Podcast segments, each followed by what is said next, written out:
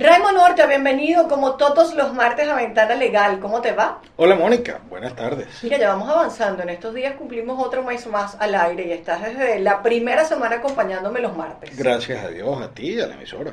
Bueno, y a la gente que además le gusta mucho esto que hacemos en Ventana Legal, porque nos toca la difícil labor de, bueno, revisar las gacetas oficiales, analizar las sentencias que salen eh, del Tribunal Supremo de Justicia, esas cosas que como siempre decimos son la letra chiquitita de la Gaceta Oficial o de la sentencia y traducir el derecho en algo comprensible para los ciudadanos, cosa que no es fácil, porque lo vamos logrando. Traducirlo al español.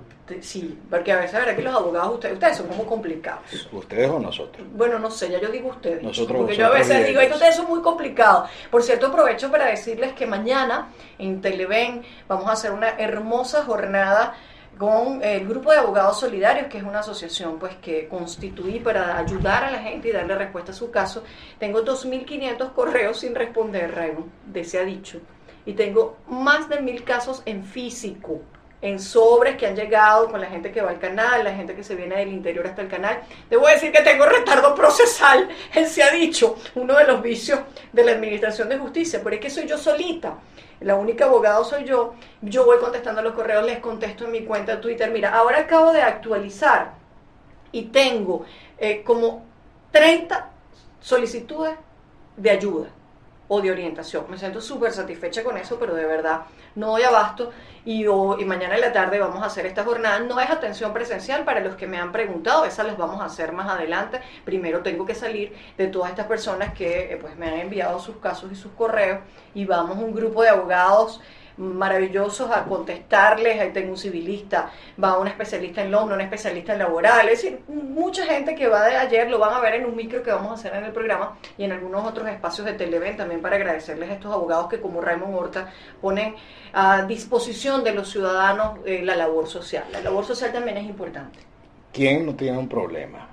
¿Quién no tiene un problema? Ah, yo hice mi consulta contigo ahorita en el desayuno.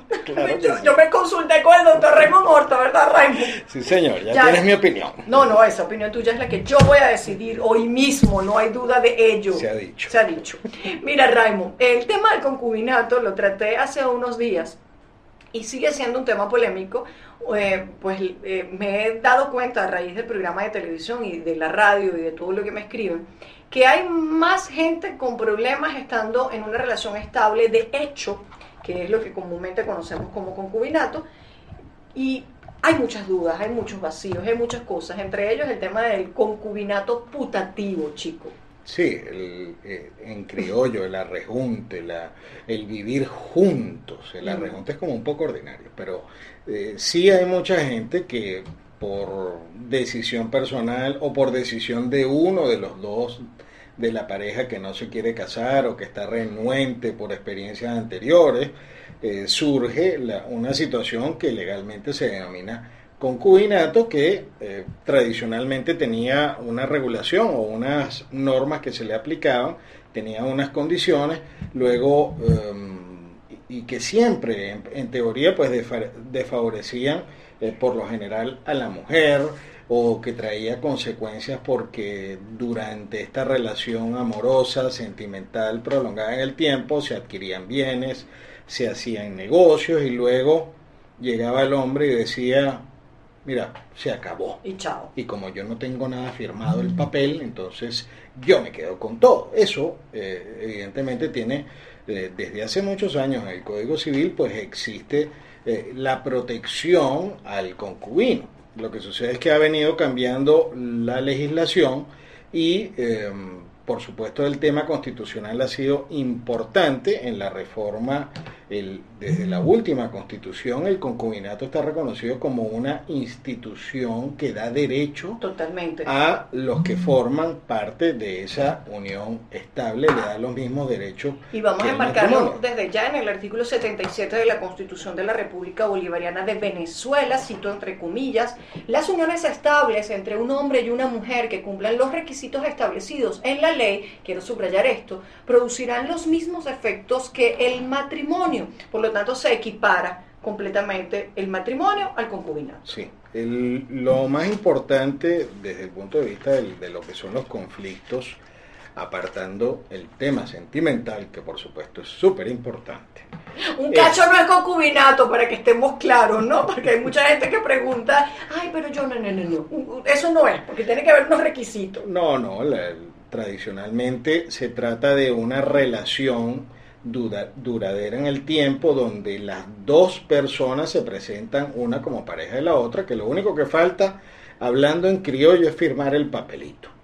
Lo que ha sucedido es que primero se pensaba, y es uno de los mitos que tenemos que aclarar, mucho antes de la Constitución y, em, mucho antes de, estas sentencias, ya em, siempre se pensaba que si, por ejemplo, estando la, la, relación de pareja ya estable, viviendo juntos, y se compraba, vamos a suponer, un vehículo, un carro, se compraba el carro, y pero entonces lo ponían a nombre de él. Y una de las consultas típicas es, oye, yo puse plata. El, exacto, yo puse plata o puse mi trabajo, porque a veces no es que no es necesario, la señora puede trabajar en su casa y no aportar económicamente nada, pero ese aporte que hace en el día a día con su labor del hogar es suficiente para que se tenga como copropietaria. Entonces, uno de los primeros mitos que vamos a derrumbar es que así las cosas o los bienes no estén a nombre de ambos, porque además en el caso de los vehículos siempre se pone un solo,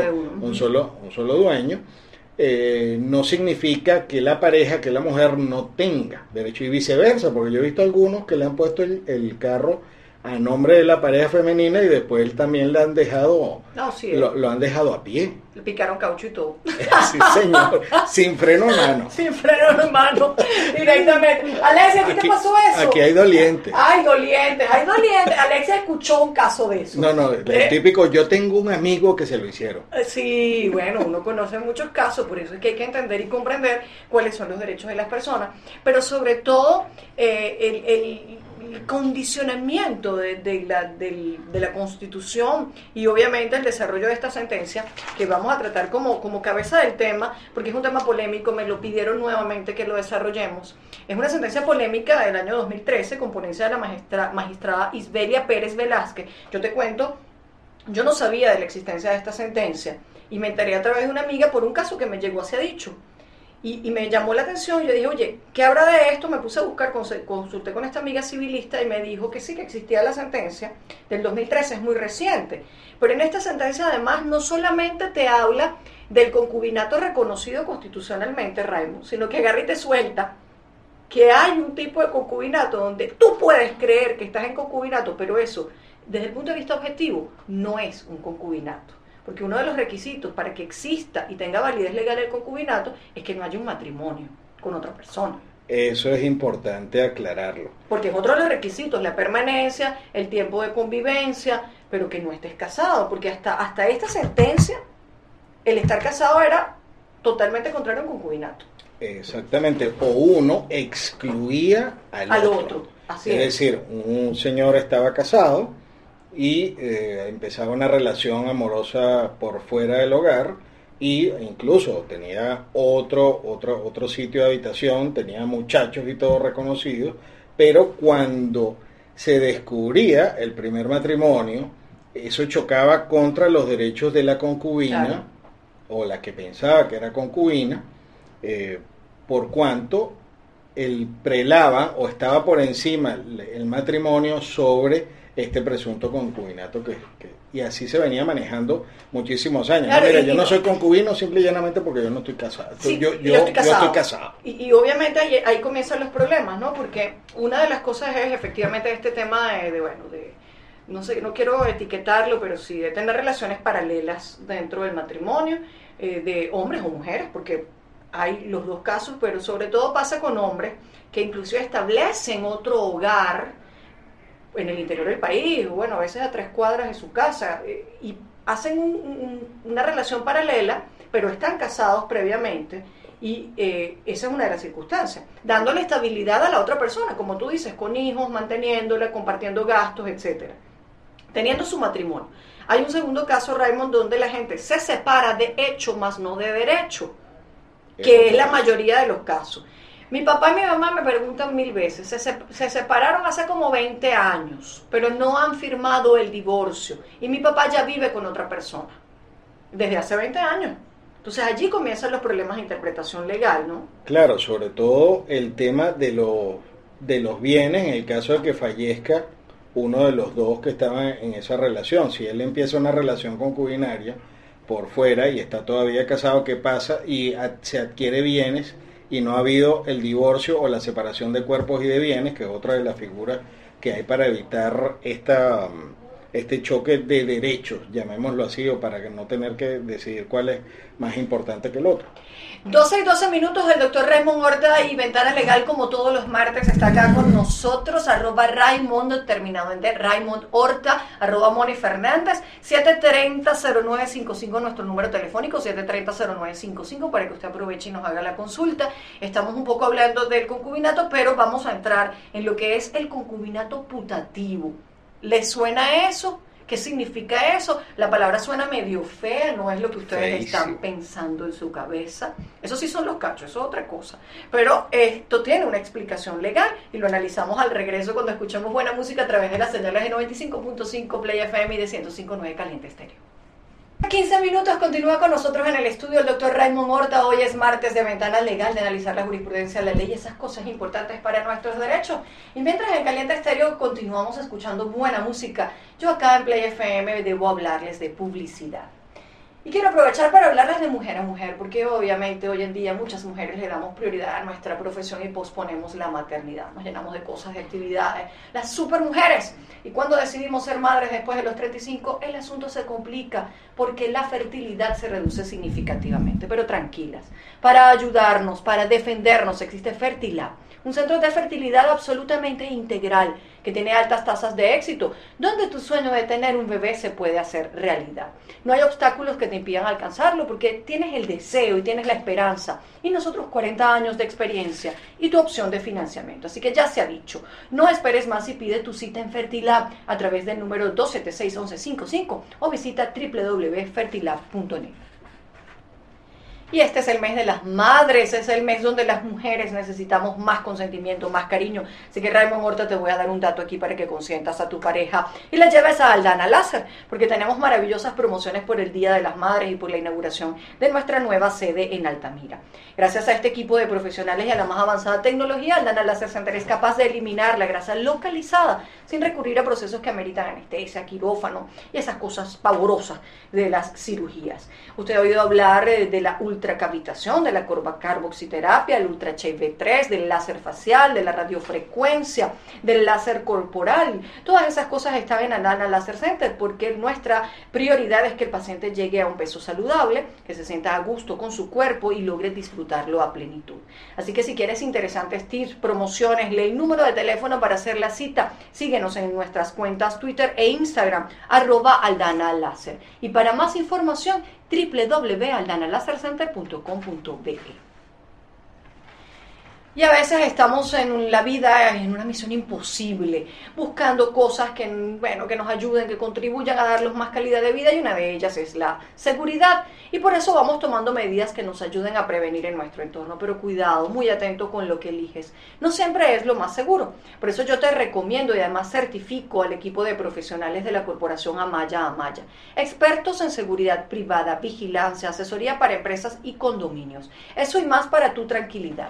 Contacta los expertos de la Corporación Amaya Amaya a través de los números 0212-716-8073, 0412-246-5075, 0414-251-4046 y el correo electrónico para un presupuesto para más información sobre sus servicios, corporacionamaya.ca.gmail.com. Porque para nosotros nuestra mayor prioridad, además de nuestro principal compromiso, es que usted esté seguro en su casa u oficina.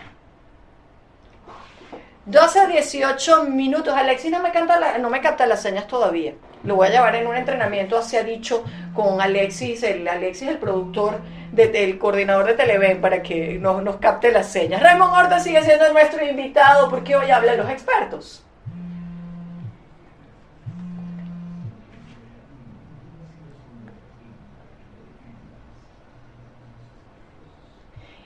Y qué más experto que el doctor Raymond Horta, que lo tengo aquí a mi lado y disfruto además de su compañía desde las 10 de la mañana hasta las 12 del día. Desayunamos además y conversamos y además damos explicaciones legales importantes. Concubinato putativo. Esta sentencia polémica del Tribunal Supremo de Justicia, más allá de reconocer la existencia del concubinato, Decíamos que eh, pues uno de los requisitos, la misma sentencia, eh, refiriendo a una sentencia anterior del año 2005, señala que efectivamente eh, debe haber una relación entre hombre y mujer, independientemente de la contribución de cada uno de ellos, que estén unidos en cohabitación o vida en común, que esa vida sea permanente. Y esa sentencia del 2005, Raymond decía que la pareja sea soltera formada por divorciados o viudos o solteros. Y resulta que en el 2013 el Tribunal Supremo de Justicia dijo, mm, mm, hay algo que se llama concubinato putativo. Por cierto que la palabra putativo viene del latín putativos, putativus, que significa que se reputa o es considerado. Por ejemplo, es alguien que es considerado como, eh, en el caso de, de un padre, eh, un muchacho que lo cría un señor que no es su papá biológico, ni biológico. es su padre putativo. Es decir, tiene la apariencia de él, mas no es legalmente el papá. y eso pasa mucho, donde cualquier persona cree que efectivamente es tu papá y resulta que no hay ningún vínculo ni legal ni biológico que los une, entonces esa creencia de que efectivamente es el hijo y que todo en apariencia indica que así lo es. Exacto. Eso, no tiene que ver nada con prostitución. Nada. Es decir, es un latinazo. Es un latinazo. Y obviamente la sentencia de esta reconoce si existen matrimonios putativos en algunas circunstancias donde hay un matrimonio previo. Sí, señor. Y una de, de las cosas que regula o una de las situaciones que está protegiendo el Tribunal Supremo de Justicia con esta sentencia es aquellos casos donde una persona esté casada, se lo oculte a la nueva pareja con la que comienza el concubinato y entonces ya no se aplica la norma anterior en la que cuando había un matrimonio no podía existir el concubinato o era excluyente. Entonces, en los casos donde ese cónyuge que tiene el concubinato, que no estaba casado, se le oculta la situación del matrimonio anterior de la otra pareja, entonces eh, aquí es donde opera esa figura de el concubinato putativo. En pocas palabras, señora o señor, usted creía que de verdadita, verdadita se había divorciado, o usted creía que no estaba casado y que por lo tanto usted era un concubino o una concubina. Exactamente. Y se configuró en su cabeza que efectivamente estaba en una unión estable de hecho y que no había ninguna circunstancia que obstaculizara esa unión y por lo tanto tenía usted todos los derechos constitucionales que están garantizados y todos los derechos legales. Y usted dirá, eso puede pasar. Mira, yo tengo una anécdota interesantísima en el bufete. Una vez nos contó una señora que eh, al momento en que falleció su marido, se apareció una hija reconocida. Ah, tú sabes que lo que es hospitales y funerarias es el centro de la verdad siempre. Allá aparecen todos los que no conocíamos. Es el centro de convergencia de la realidad. Total, ahí la gente se pone sincera, aparece, mira, tengo tantos hermanos, el Señor tiene otra mujer, etcétera, ¿no? La, la, esta anécdota fue muy fuerte porque cuando la señora le llegó la otra hija, dejó de velar al Señor. Y se fue, dijo, ni voy a tu entierro. Y se fue del, y se fue del sitio. Bien hecho. Un engaño total. Pues. Sanción moral post-mortem. Post-mortem. Yo sí invento cosas, chicos.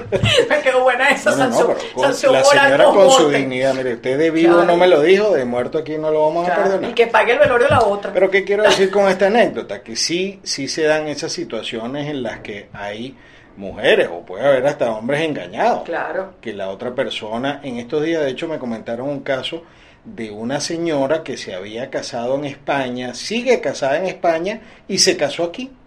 Es decir, que hay gente que oculta la realidad, mm. hay gente que y puede producir engaños sobre la persona con la que está viviendo. Porque además lo que lo que está en juego acá, Raymond, es la buena fe. Eso es el, el... O sea, yo me, me uno contigo y de buena fe eh, vivimos juntos, convivimos, estás todo el día conmigo, me reconoces a los muchachos, eh, bueno, no nos vamos a casar porque hay gente que dice, ay, eso es complicadísimo, ese papeleo, esa cosa. No, chica, vamos a vivir juntos y sin más formalismo. Entonces es mi buena fe. Lo que uno dice, yo no me vuelvo a casar ni loco. Por ejemplo, ese es el otro escenario. vives en pareja, o sea, es decir, es una contradicción. No, yo no quiero ningún papeleo, porque esa es la palabra típica. Tú sabes que yo siento que eso sucedía antes, cuando el concubinato no estaba reconocido que tenía los efectos legales del matrimonio era como un blindaje de y entonces como no, no, más mira para que no tengamos que repartir nada ni hacer papeleo vamos a juntarnos y cuando no, no, no quisiéramos tener esto más nos separamos. Después que la sentencia dijo tiene los mismos efectos legales en mi opinión es exactamente igual ser concubino que ser esposo es engorroso, complicado, lo que tú quieras, pero es igual. Es acertado, es acertado el, el que legalmente se haya equiparado y se le hayan dado derechos sin una sentencia. 730-0955, 730-0955. Tenemos además eh, la primera llamada, 12-24 minutos. Por favor, nombre, apellido y de dónde me está llamando. Sí, ¿cómo estás? Ok, Maribel, adelante.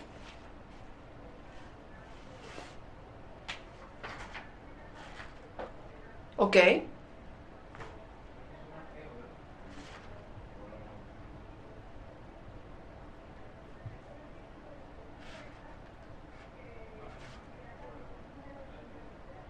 Ok.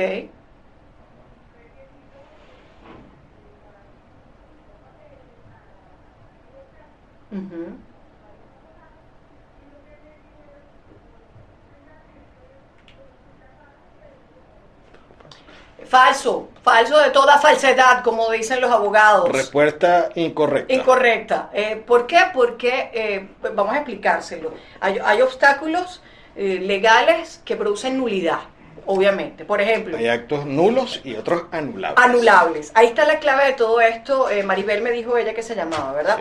Porque fíjate lo siguiente. A mí me sonó más preocupante, no sé si a ti, cuando ella dijo a mí me casaron. Es correcto. ¿Sí o no? Sí, sí. Porque Pareciera que no hubiera sido voluntario. Claro, y cuando no es voluntario, si hay un impedimento para la validez del matrimonio. Sí, pero lo que debe haber ocurrido es que la madre tramitó la autorización para casarse? Se lo preguntaríamos a ella todo. Claro, porque si, si es el tema obligado, eso es otra cosa y caemos en, un ámbito distinto. Pero sujetémonos al error. sí. Hay un error material. el tema de la cédula es como cuando una persona le pone un error en un apellido en el acta de nacimiento, se lo ponen con una letra distinta o se lo cambian. Legalmente, o, la, la, realidad es que la señora Maribel está casada, así el número de cédula haya estado errado.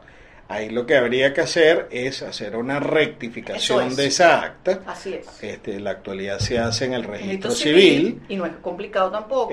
incluso es un acto administrativo. Antes había que demandar por tribunales y ahora lo hace el mismo registro civil. Y luego se procede a los trámites de divorcio, bien sea por eh, separación de cuerpos y de bienes que luego se transforma en divorcio o por un 185A o porque famoso o, porque o, la demanda por las siete causales que existen. Así que Maribel, eso es un error material que no produce la nulidad del acto matrimonial. Tienes que proceder a hacer la rectificación, igual si te hubiesen puesto mal tu nombre. Lo que tienes que hacer es llevar tu cédula de identidad, decir, mira, si era yo, nunca nos dimos cuenta o eso lo dejamos así, vas al registro civil y sencillito para que hagan la rectificación. Para cambiar después el estado civil en el documento de identidad va a necesitar la sentencia. Y después de eso, bueno, vas y te, divorcias. Exactamente. Habría que preguntarle cuánto tiempo más estuvo por allí. Bueno, se, eh, separada. 730-0955, 730-0955. Aprovechen y hagan su consulta. Raymond y yo seguimos acá hablando del concubinato, del concubinato putativo. Usted se configuró, alguien le dijo que era efectivamente la concubina, yo me divorcié, no, yo nunca me casé. Y eso está en la mente de la persona. Fíjate que en estos días me estaba acordando otra anécdota, una, pareja que se iba a casar y estaba en trámite de divorcio afuera y en el momento que iban a presentar los papeles, no, es que ella es divorciada. Digo, ah, yo tengo, yo tengo un amigo que se, que, se enteró el otro día en la boda de su mejor amigo, que él era divorciado. Y entonces me estaba echando el cuento que en pleno acto se quedó así como que, y lo miró así como que, Pero ya va, espérate, ¿en qué momento tú te casaste con ella? No, aquí era al revés, aquí, aquí lo que era putativo era la creencia de él de que este no estaba casado anteriormente. 12.28 minutos, 7.30, 0955, tenemos llamada. Raymond, adelante, nombre, apellido, ¿de dónde me llama, por favor? Ajá. A ver, Jessica, adelante con tu duda. Jessica, hazme un favor, bájale el volumen a la radio para que no nos hagas acá feedback. Ajá, cuéntame.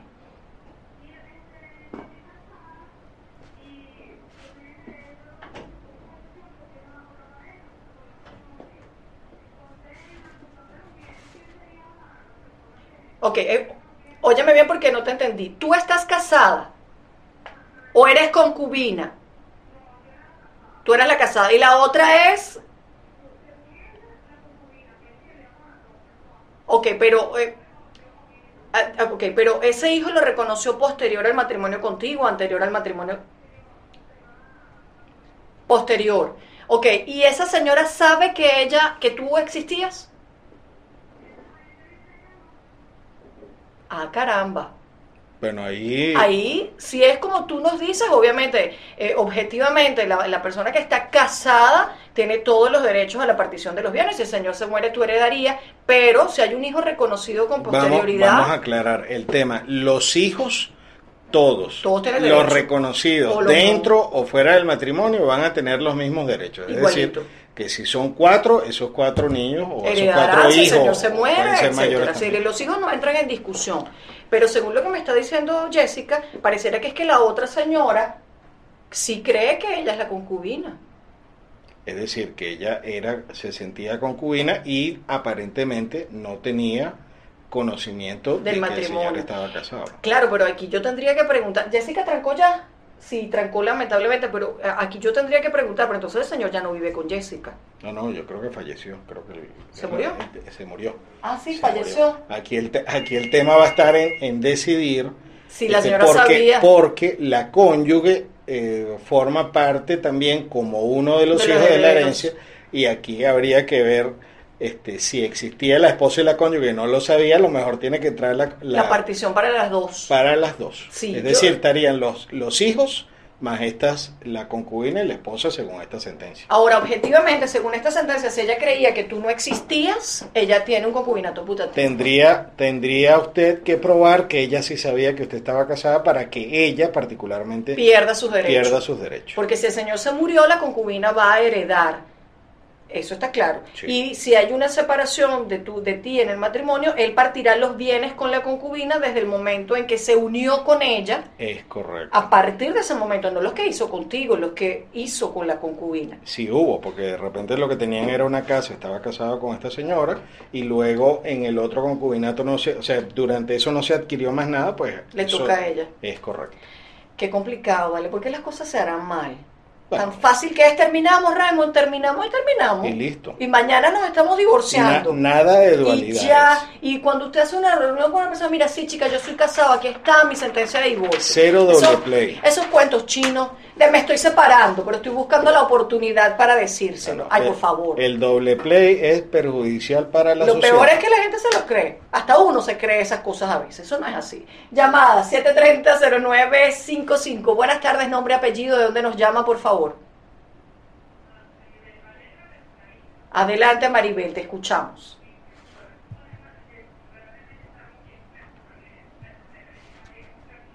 Qué lamentable. Ajá.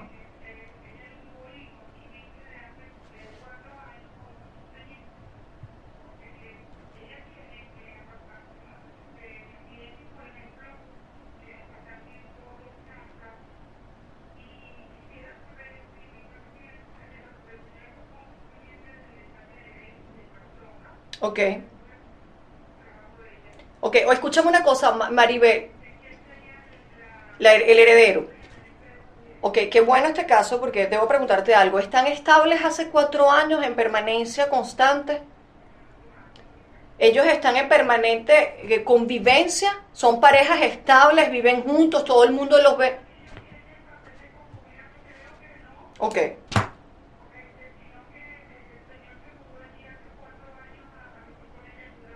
Ok, fíjate, eh, ok, el requisito de la le- legalización del concubinato es sumamente importante. porque así como estas sentencias han reconocido la existencia del concubinato, el Tribunal Supremo de Justicia ha dicho que debe estar legalizado.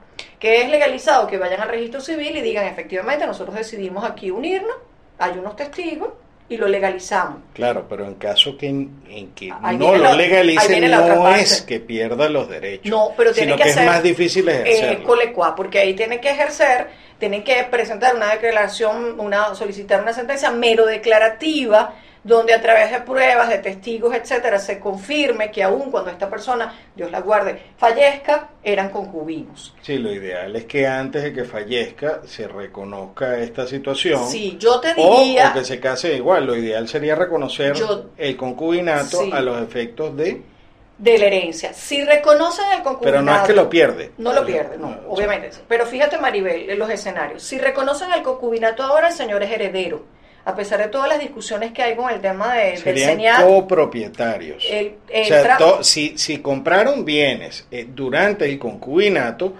esos bienes van a ser de esa comunidad concubinaria. Exactamente. Él va a ser heredero de ella por la Constitución Nacional, porque no requiere la, legalización como tal, sino que Pero fíjate que todos estos bienes, según le entendía Maribel, eh, son eh, son habidos antes del matrimonio, entonces entra como heredero. Sí. Ah, entonces él entraría como, heredero, como del, heredero. Del 100%, porque no hay más herederos. Y en este caso es él, si demuestra el concubinato, hereda.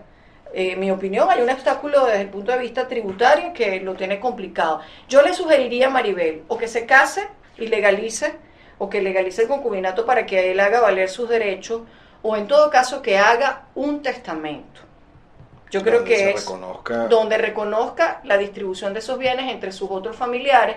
Supongamos que este señor no existiera, Maribel, lo suprimimos, no hay concubino, no hay esposo, no hay nada, le corresponde heredar a los, padres, de ustedes si están vivos o a los hermanos, o a los hermanos si no están vivos los padres, porque la sucesión es hacia abajo, hacia los lados, hacia arriba.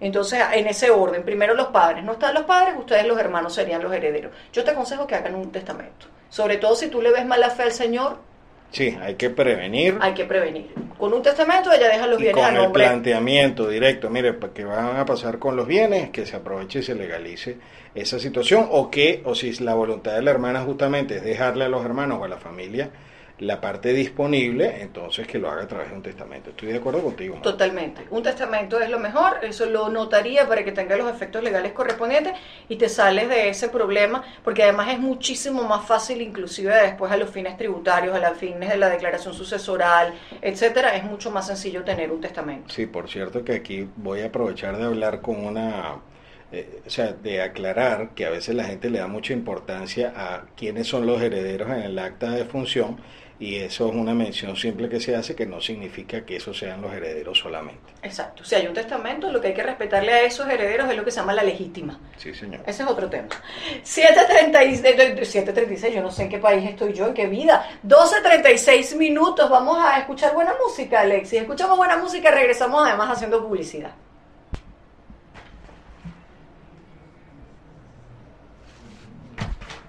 12.43 minutos, arroba Raymond Horta, es el, Twitter del doctor Raymond Horta, arroba tuabogado.com, arroba ventana legal, arroba gaceta oficial, www.tuabogado.com, mi página obligatoria de consulta, tanto acá en Para que te defiendas, como se ha dicho, como en mi escritorio jurídico recién inaugurado. Yo sí hago cosas, chicos. Felicitaciones.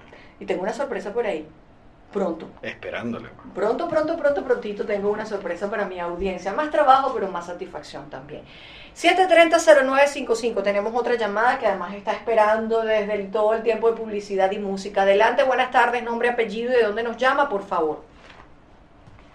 ¿Aló? Buenas tardes. Yuhu.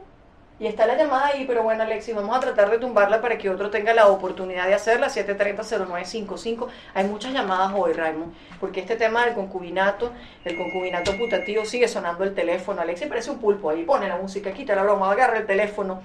Es complicado, es importante, sobre todo saber cuáles son esos requisitos, en dónde estoy parado y qué debo exigir para que estos derechos como concubino pues tengan una vigencia y un valor, ¿no? Claro que sí. La idea es que tengamos claro qué tenemos que hacer, si estamos en una situación, si tenemos la duda, háblenlo con su pareja, mira, vamos a formalizar, vamos a, llevar, a ir a la prefectura, vamos a, a notificar nuestro concubinato. A mí me llegó así una consulta el otro día, dos por cierto, de una amiga gerente de un banco a quien aprecio mucho, y una abogada, por cierto y las dos estaban en, en, uniones estables de hace muchos años, y dice, oye, ¿y si él se muere? ¿Y si yo me muero? Me dice, ¿qué hago? ¿Qué me recomiendas? Entonces uno tiene que preguntar y plantearse esos escenarios que son a futuro. Uno no quiere que nadie se muera, pero ¿cómo hace uno? Si, si le cayó una cosa a la cabeza y se murió, o tienes un accidente de tránsito, o lamentablemente te mató la inseguridad, o te da una enfermedad de la noche a la mañana y te muere. una concha de cambur. Es que todos nos vamos a morir. Entonces uno tiene que prepararse también para ese estado en el cual, bueno, tengas que dejar tu vida resuelta. Mi abuelito dejó Raymond todo resuelto en vida. Arreglar los papeles. Todo. Distribuyó todo lo que tenía que distribuir, se lo dejó a nombre de un hijo, a nombre del otro, escogió su tumba, le puso la letra que él quería. Imagínate, medio macabro suena. No, y Pero es que no le dio problemas a nadie ni después. Y a veces el planteamiento de, legalizar, de hacer las cosas, de poner todo en regla. Todo, lo hizo todo. Deja ver si la otra parte, digo no la otra parte, sino la pareja, tiene algún alguna doble agenda. Claro, ahí te descubres rápido. Vamos a sincerarnos. Vamos a sincerarnos. Eh, 730-0955, nombre, apellido, por favor, y de dónde me está llamando. Adelante, Daniel, ¿de dónde nos llamas? Ay, Dios, no se habla mientras maneja. Vamos a obviar eso. A ver, Daniel, cuéntanos tu duda.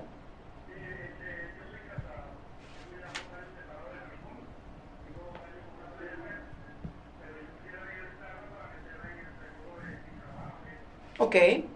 ¿Por qué no te has divorciado, Daniel?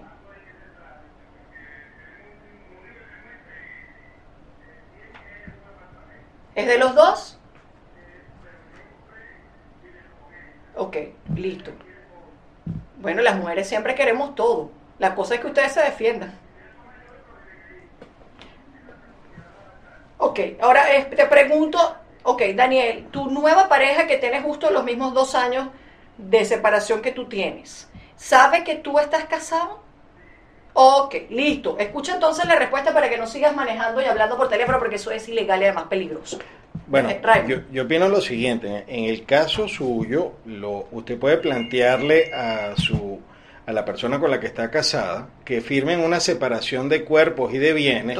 En un año, eso se transforma en divorcio. en divorcio. Pudiera quedar ese apartamento en comunidad. Es decir, que ella se quedara viviendo ahí con sus hijas y usted tiene derecho a su 50%, porque esa es otra eh, otro mito, no, yo, yo me quiero quedar con todo, no, mira, usted, se puede, usted se puede quedar ahí, yo la dejo ahí, hasta se le dejan el documento de separación de cuerpos y de bienes que se le da el usufructo todo el tiempo que quieran hasta que vivan los hijos allí.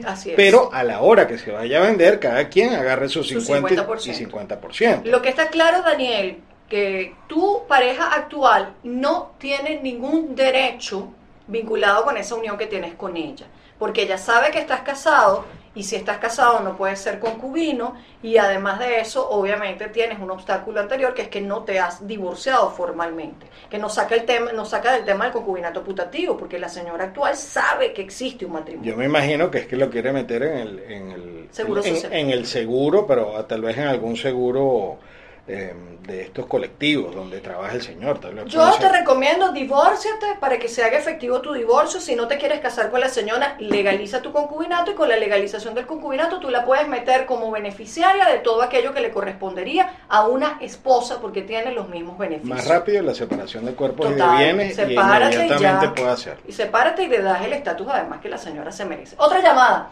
al 730-0955. Un nombre, apellido, ¿de dónde nos llama? Por favor.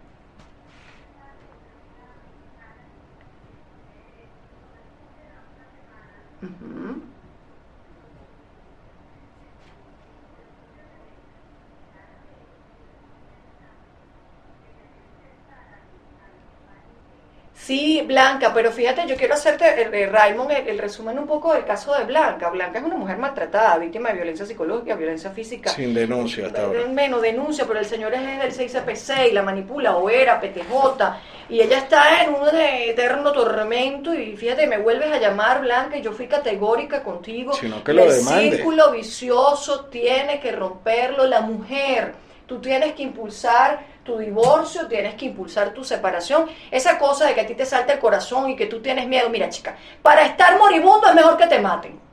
Utilizando decir para para, para caer. el divorcio. claro es que no puedes estar con, con una angustia y con una desesperación. Tienes que tomar acciones. Búscate un buen equipo de abogados búscate un abogado una ONG que te represente. Ve a la fiscalía y exige. El problema es que mientras tú sigas sometida a la violencia emocional de la que este sujeto te tiene tú no vas a lograr nada que el pensamiento sea seguido de la acción. Mira, la mortificación sin acción es ineficiente. Demándele, Entonces, pare de sufrir y accione, actúe. Deja el miedo. Hazte acompañar por tu familia, hazte acompañar por, por las personas que sepan. Eh, mira, mándame el caso a Televen y allá vemos si te podemos nombrar un abogado solidario. Porque con miedo tiene como 14 años. Yo me acuerdo, creo que ella me dijo 14 años, la otra vez que llamó a Alexi. Señora Un montón de años esperando. Cuando usted actúe y dé un paso firme, usted va a obtener tal vez más rápido de lo que piensa la solución de su caso.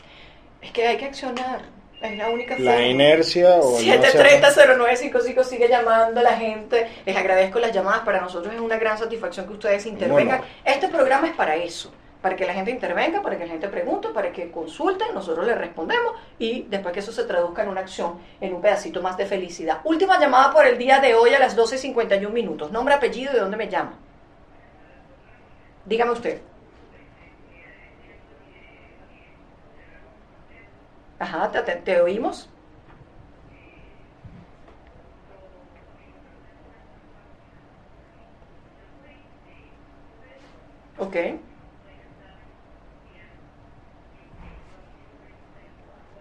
Ok. Ok.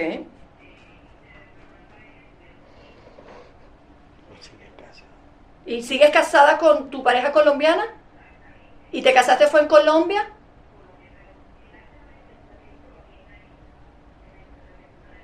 Ah, qué bueno, qué bueno, eso nos ayuda. Excelente. ¿Y estás legal en Venezuela? Qué bueno, ajá, ¿cuál es tu problema entonces?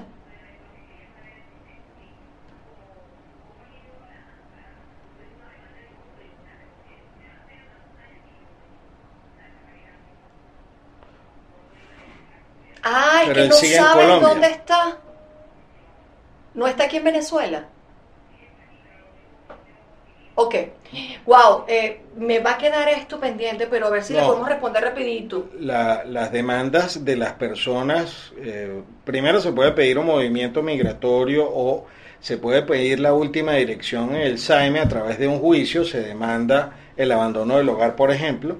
¿Se puede divorciar aquí? Sí y eh, se hace la, el tribunal solicita cuál es el último domicilio y se le practica la citación en ese sitio. Si él ya no vive ahí, se publican unos carteles, y con esos carteles luego se le designa un defensor judicial y, se procede al divorcio. Lo importante es que se puede divorciar aquí aún casada en Colombia porque ella, pues, eh, eh, según entiendo, ella hizo el C4. No, lo que hicieron fue la notificación para que tuviera validez en Venezuela.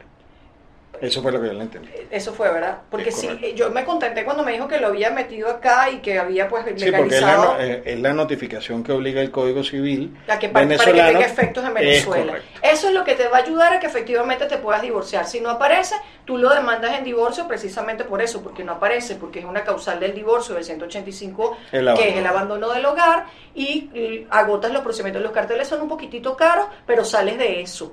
Sales de eso de una vez y él se le nombra un juicio con un defensor y el juicio sigue y te divorcian sin él, que es lo que tú necesitas. Es correcto. ¡Wow! 12.53 minutos, justo a tiempo. Somos un buen equipo. Choquela ahí, doctor Raymond Morta. Gracias como siempre, Raymond, por estar aquí.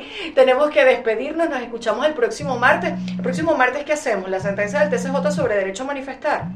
¿Te eh, gusta ese? Me encanta. Vamos a hacer ese para la próxima semana. Me despido, nos escuchamos mañana en un próximo para que te defiendas. Mañana hablamos de inquilinato, pilas ahí con todos esos casos de inquilinos, arrendamientos propietarios, porque ese es el tema que vamos a tocar mañana eh, acá, si mal no recuerdo la pauta que me mandó mi productora. Y a las 6 de la tarde los espero a través de la señal de Televen en mi programa Se ha dicho. Se les quiere y se les respeta. Chao, chao.